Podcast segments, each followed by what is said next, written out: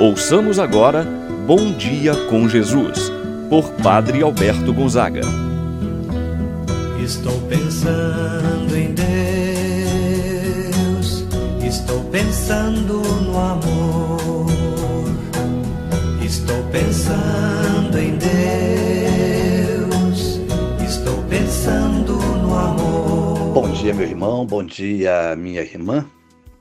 Hoje, segunda-feira, dia 18 de janeiro. Mais um dia que se inicia, mais uma semana.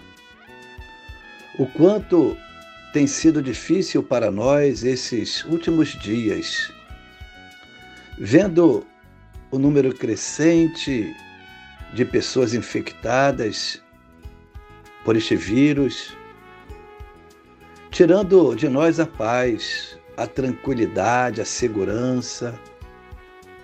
No entanto, devemos ter a confiança em Deus.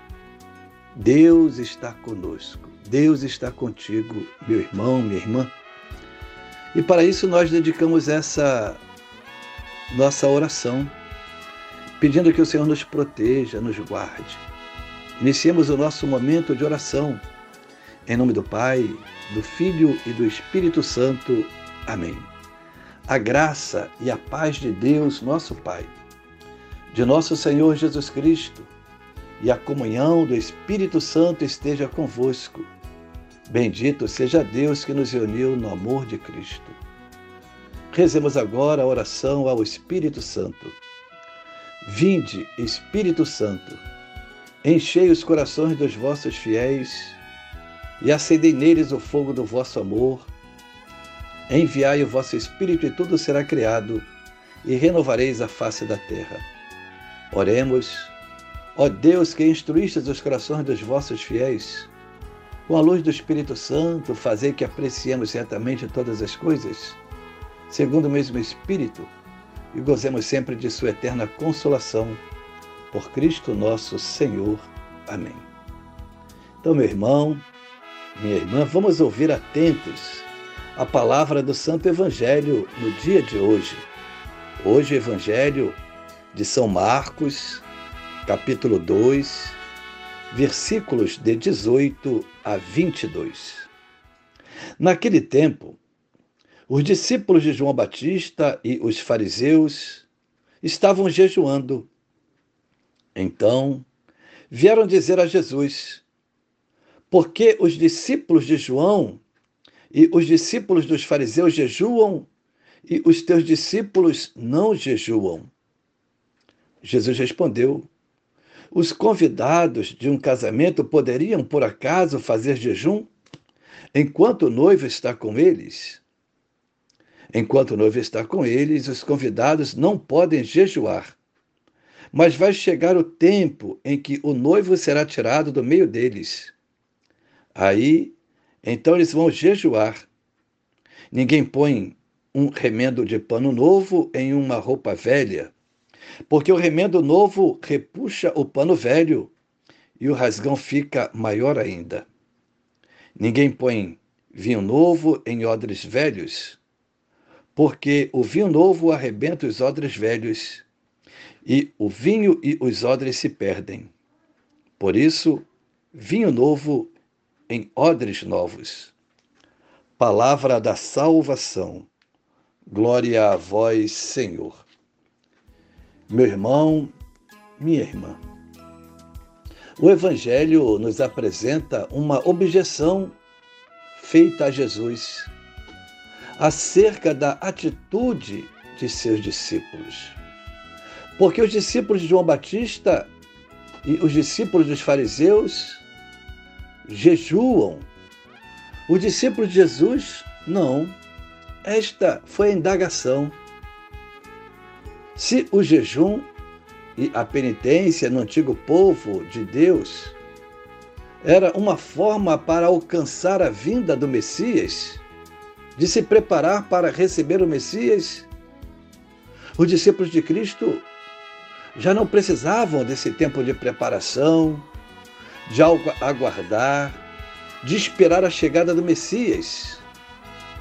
Porque o Messias já estava com eles. Assim sendo, não era o momento oportuno para jejuar, para fazer penitência. De fato, era o tempo das núpcias do esposo, o Messias, o Filho de Deus. As núpcias do esposo com a sua esposa. Representava ali o povo de Israel. E todos os convidados ali deveriam festejar essa núpcia de Cristo com o seu povo Israel.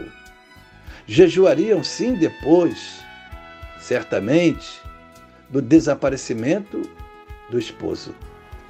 Jesus se apresenta como o noivo que veio para se casar com a humanidade. Esta é a nova aliança que exige um comportamento novo. Os costumes antigos eram esvaziados pela tradição, pelo ritualismo. Pessoas estavam apegadas apenas às práticas rituais, que tornavam, nesse sentido, um peso para a vida da pessoa. Dentre essas práticas rituais estava o jejum. Jesus, então, vem conferir a ele um verdadeiro sentido, o sinal da sua ausência. Estando ele presente entre seus discípulos, não havia razão alguma para jejuar. O jejum seria feito em outro momento, quando ele fosse tirado do meio deles. Seria então sinal da tristeza pela falta de Jesus, do desejo de reencontrá-lo Entendemos assim o que Jesus quer dizer ao questionar. Os convidados de um casamento poderiam, por acaso, fazer jejum enquanto o noivo está com eles? Claro que não. Com a presença do noivo é tempo de alegria, é tempo de festa. Por essa razão é que na Quaresma e principalmente na Semana Santa, a igreja pede o jejum e a abstinência. Podemos dizer, é a memória da ausência. Os cristãos vivem na certeza de sua presença e na esperança de sua volta. Por isso, para os cristãos, o jejum e a abstinência não são abolidos, mas adquirem um sabor novo. É preciso romper com antigas estruturas, ser um vinho novo, não apenas remendar roupas velhas, mas uma mudança no vestuário, sem perder, portanto, o essencial que é a estrutura religiosa. É importante mudar radicalmente a vida nesse desejo de um encontro pessoal com o Senhor. Ele vem. Assim seja. Rezemos a oração que Jesus nos ensinou.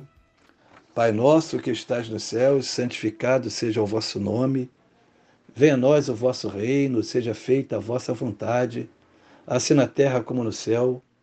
O pão nosso de cada dia nos dai hoje Perdoai-nos as nossas ofensas, assim como nós perdoamos a quem nos tem ofendido.